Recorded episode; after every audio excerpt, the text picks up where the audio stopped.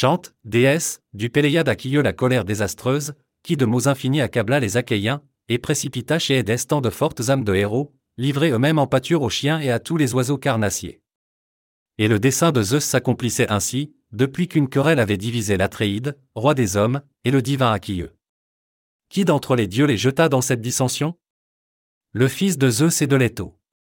Irrité contre le roi, il suscita dans l'armée un mal mortel, et les peuples périssaient, parce que l'Atréide avait couvert d'opprobre Chrysès le sacrificateur.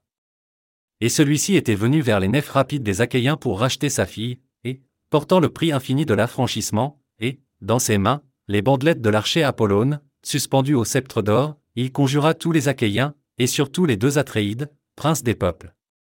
Atréides, et vous, anciens au Belknémide, que les dieux qui habitent les demeures olympiennes vous donnent de détruire la ville de Priamo et de vous retourner heureusement, mais rendez-moi ma fille bien-aimée et recevez le prix de l'affranchissement, si vous révérez le fils de Zeus, l'archer Apollone.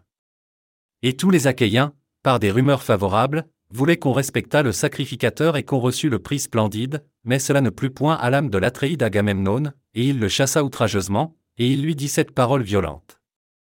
Prends garde, vieillard, que je te rencontre auprès des nefs creuses, soit que tu t'y attardes, soit que tu reviennes, de peur que le sceptre et les bandelettes du Dieu ne te protègent plus. Je n'affranchirai point ta fille.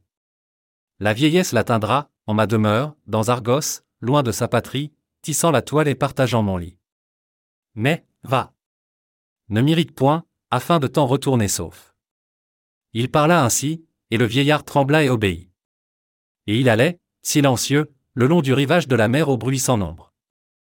Et, se voyant éloigné, il conjura le roi Apollone que Leto à la belle chevelure enfanta. Entends-moi, porteur de l'arc d'argent, qui protège Chrysé et qui a la sainte, et commande fortement sur Ténédo, Sminteux. Si jamais j'ai orné ton beau temple, si jamais j'ai brûlé pour toi les cuisses grasses des taureaux et des chèvres, exauce mon vœu, que les Danaans expient mes larmes sous tes flèches.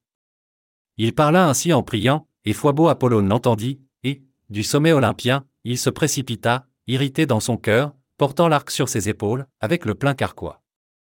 Et les flèches sonnaient sur le dos du dieu irrité, à chacun de ses mouvements. Et il allait, semblable à la nuit. Assis à l'écart, loin des nefs, il lança une flèche, et un bruit terrible sortit de l'arc d'argent. Il frappa les mulets d'abord et les chiens rapides, mais, ensuite, il perça les hommes eux-mêmes du trait qui tue. Et sans cesse les bûchers brûlaient, lourds de cadavres. Depuis neuf jours les flèches divines sifflaient à travers l'armée, et, le dixième, Aquille convoqua les peuples dans l'agora. Héré au bras blanc le lui avait inspiré, anxieuse des Danaans et les voyant périr. Et quand ils furent tous réunis, se levant au milieu d'eux, Aquille au pied rapide parla ainsi. Atréide, je pense qu'il nous faut reculer et reprendre nos courses errantes sur la mer, si toutefois nous évitons la mort, car, toutes deux, la guerre et la contagion dont les Achéens. Hâtons-nous d'interroger un divinateur ou un sacrificateur, ou un interprète des songes, car le songe vient de Zeus. Qu'ils disent pourquoi Foibo Apollone est irrité, soit qu'il nous reproche des vœux négligés ou qu'il demande des hécatombes promises. Sachons si, content de la graisse fumante des agneaux et des belles chèvres, il écartera de nous cette contagion. Ayant ainsi parlé, il s'assit. Et le Destoride Calca, l'excellent divinateur, se leva. Il savait les choses présentes, futures et passées, et il avait conduit à Ilion les nefs achéennes, à l'aide de la science sacrée dont l'avait doué Foibo Apollone. Très sage, il dit dans l'agora. Ô Aquilleux, cher Azos, tu m'ordonnes d'expliquer la colère du roi Apollone l'archer. Je le ferai, mais promets d'abord et jure que tu me défendras de ta parole et de tes mains, car, sans doute, je vais irriter l'homme qui commande à tous les Argiens et à qui tous les Achéens obéissent. Un roi est trop puissant contre un inférieur qui l'irrite. Bien que, dans l'instant, il refrène sa colère, il l'assouvit un jour, après l'avoir couvé dans son cœur. Dis-moi donc que tu me protégeras. Et Aquilleux au pied rapide, lui répondant, parla ainsi. Dis sans peur ce que tu sais. Non. Par Apollone, cher Azos, et dont tu découvres aux Danaans les volontés sacrées, non.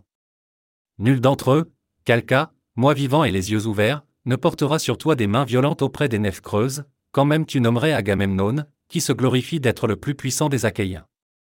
Et le divinateur irréprochable prit courage et dit Apollone ne vous reproche ni vœux ni hécatombe, mais il venge son sacrificateur, qu'Agamemnon a couvert d'opprobre, car il n'a point délivré sa fille, dont il a refusé le prix d'affranchissement.